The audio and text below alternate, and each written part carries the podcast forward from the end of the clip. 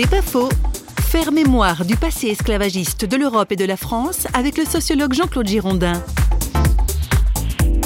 on ne trouve pas euh, cette idée de repentance. Il n'y a pas une démarche contritionnelle, il y a une démarche pédagogique. On ne peut pas continuer à ignorer le récit de l'esclavage, de la traite négrière, de la culture des descendants d'esclaves, qu'il faut l'intégrer dans le grand récit national.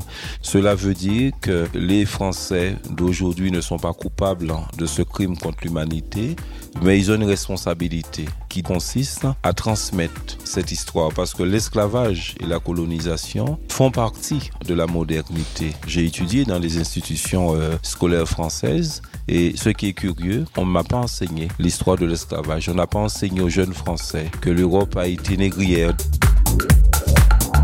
C'est pas faux, vous a été proposé par parole.fm.